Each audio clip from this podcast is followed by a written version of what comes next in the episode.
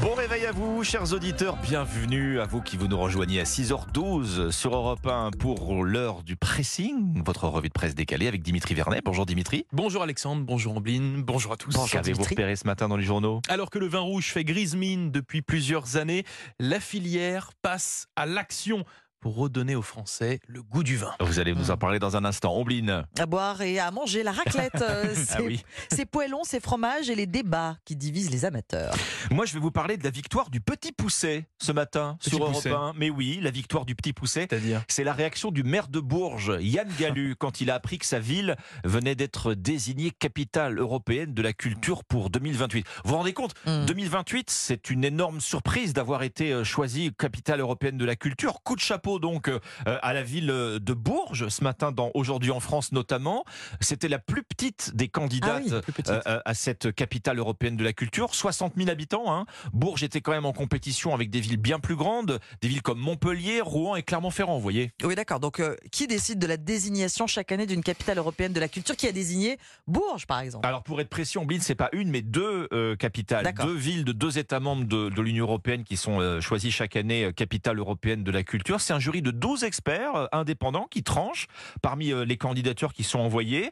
C'est une idée française à Ah oui l'origine, effectivement. Bah oui, qu'on doit à Jack Lang quand il était ministre de la Culture dans les années bonnes i- 80. les Et bonnes voilà, idées de et Jack voilà. Lang. Mais c'est un, beaucoup de projecteurs euh, pour une ville comme Bourges. Bah, vous compte, mais en termes 60 000 d'attractivité, habitants, bah, ça va même. attirer beaucoup de visiteurs et du reste de toute l'Europe. hein. Ça va donner aussi des moyens à cette ville de Bourges pour concrétiser des projets qu'elle avait depuis longtemps.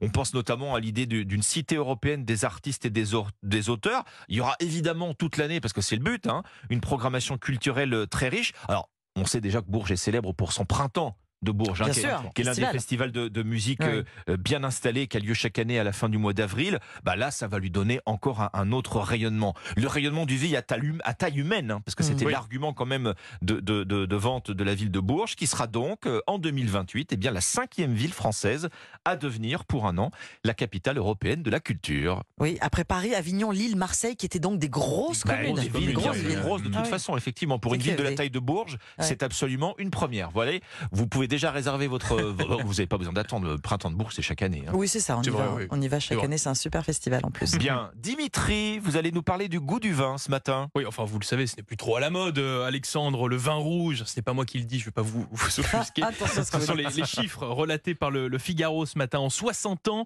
la consommation de vin en France a été divisée par 3. Ben oui, par 3. Le vin n'a plus la cote en France, une tendance très inquiétante pour toute la filière, eh bien, qui va devoir se réinventer, innover si elle ne souhaite pas disparaître.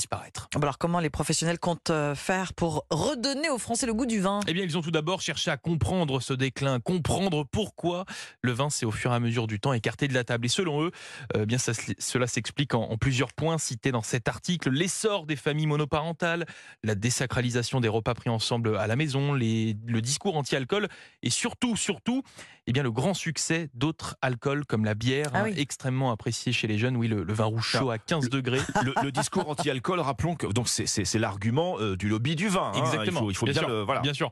Et donc, euh, bon, je disais, il y avait surtout le, le grand succès d'autres euh, alcools comme la bière, extrêmement apprécié chez les jeunes. Oui, le, le vin rouge chaud à 15 degrés, ce n'est pas trop la tasse de thé des 18-35 ans, qui préfèrent bien souvent les, les alcools frais pour l'apéro, notamment. Bon, c'est un fait que la consommation de vin euh, diminue en France. Quel est alors euh, leur plan d'action? Et bien pour séduire le public français qui lui échappe, surtout le jeune public français, l'interprofession a appelé les viticulteurs et les négociants à se remettre en cause, à briser les codes. Il faut innover, euh, dit Samuel Montgermont dans cet article. C'est le président de l'organisme Vin et Société. Euh, Comme il l'explique, par exemple, les professionnels ne doivent pas avoir peur de proposer du vin rouge qui puisse s'accompagner de glaçons, Ex- par euh, exemple. Excusez-moi, pardon. Eh, écoutez, c'est- bien entendu. Alors, C'est dans, un le, exemple. dans le rosé, on peut quand même discuter. Dans le vin rouge, En tout cas, c'est- ce que nous dit euh, Samuel Montgermont. Mais c'est criminel Mais écoutez, Alexandre, c'est c'est peut-être pour vous, criminel, peut-être pas pour les jeunes. Écoutez. Et après, il, a- il appelle aussi notamment à revoir le format de la bouteille. Parce que c'est vrai que 75 centilitres, Ah oui. mais dans quasiment tous les cas, ça peut être contraignant, notamment pour, dans les festivals, etc., pour les jeunes. Enfin voilà, en fait, on l'a compris, il faut séduire le public jeune. Et pour motiver les viticulteurs et les négociants, l'interprofession leur a promis en fait de faire la promotion de toutes ces innovations. Voilà. Bon, les canettes de vin aussi. Les, Les- can- les canettes de vin et, les- séduire les et le, jeunes et le glaçon dans le verre. Oh là là. Oui, Bah, voyez, où on en est. Voilà ce qui va fleurir bravo. un petit peu dans les prochaines années, normalement. Bon, alors quand vous dites euh, la consommation de vin divisée par euh, 3 en 60 ans, euh, il faut se replacer aussi il y a 60 ans. hein, quand la Aussi. carafe d'eau était remplacée par la carafe de vin ça. sur la table, on peut éventuellement se dire que c'est aussi une bonne nouvelle pour la santé publique. Mais bien sûr, Bon. bien sûr. L'abus d'alcool est dangereux pour la santé Voilà, à bien consommer avec Ombline. modération. Ombline, Ombline, c'est à vous. Un pressing de saison, euh, sortons poêlons et cornichons. On passe à table pour partager une grasse, une coulante, une réconfortante euh, raclette. Je ne vais pas vous dire comment éliminer les tranches de fromage que vous avez enchaînées toute la soirée. Non, non. Samedi dernier, je ne suis pas là pour casser l'ambiance. Ah bah oui. Moi, je vous propose de mettre fin à plusieurs débats qui divisent les forcenés de la raclette. Enfin, ce n'est pas moi qui mets fin au débat, c'est le site d'information le Huffington Post qui, on peut le dire, se mouille. Oui, voilà. on va voir si vous êtes d'accord avec le HuffPo. Allez, Combien faut-il être pour manger une raclette euh, moi je dirais 6. Ah oui, quand même. six Il faut, personnes. il faut Oui, du monde. mais Il faut du monde. Est-ce que, raclette. est-ce que vous êtes euh, entre les lignes en train de criminaliser l'idée d'une raclette en solo, Exactement, je fais exactement l'inverse. À Bon. deux, à trois, toute une équipe de foot, vous choisissez. et justement, le HuffPo connaît bien son affaire. Oui, Alexandre, on a tous fait l'expérience solo quand il faut manger les restes de la raclette. de la bombe. Voilà, Oui, exactement. Oui. L'hiver a-t-il le monopole de la raclette? Petite raclette fin, en plein mois de juillet? Oh, Euh, J'en oui.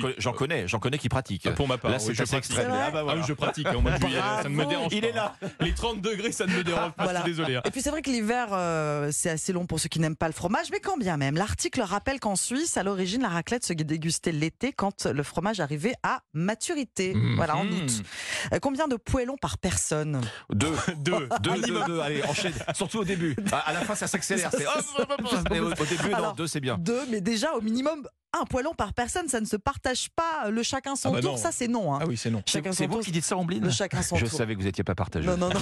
Ah non, moi j'ai mon poêlon. Est-ce que vous êtes aussi de ceux, bah moi je le suis, hein, qui aiment bien garder la place de son poêlon dans la machine du début à la fin du Oui, repas? oui, Voilà, oui, On oui, a bien notre sûr. emplacement réservé. Bien sûr. Voilà. Et enfin, que des pommes de terre ou vous faites aussi partie de l'équipe brocoli? Qu'est-ce que c'est que Qu'est-ce que c'est quoi, ça Qu'est-ce que c'est que cette tendance Alors oui, ouais. Bon, J'ai mal compris. la raclette avec des légumes pour les végétariens Oui, et pour oui, se donner oui. bonne Des, des conscience. petites clémentines en dessert. On dit oui. Voilà, les... bah non, on va pas finir avec une, une grosse religieuse. Non. Ça, même. profiteront. Allez hop là, de coulis de chocolat. Euh, la raclette qui fait débat, enfin en tout cas le Huffington Post a tranché. Le pressing tranché. Oh là là, bien vu pour la raclette. Elle est dure. C'était votre revue de presse décalée, chers auditeurs, comme chaque matin sur Europe 1. Soyez les bienvenus si vous nous rejoignez. On vous souhaite un très très bon réveil. Vous restez avec nous. On joue dans quoi? Une minute à peine au jeu le plus beau Noël d'Europe 1. Europe 1 Bonjour.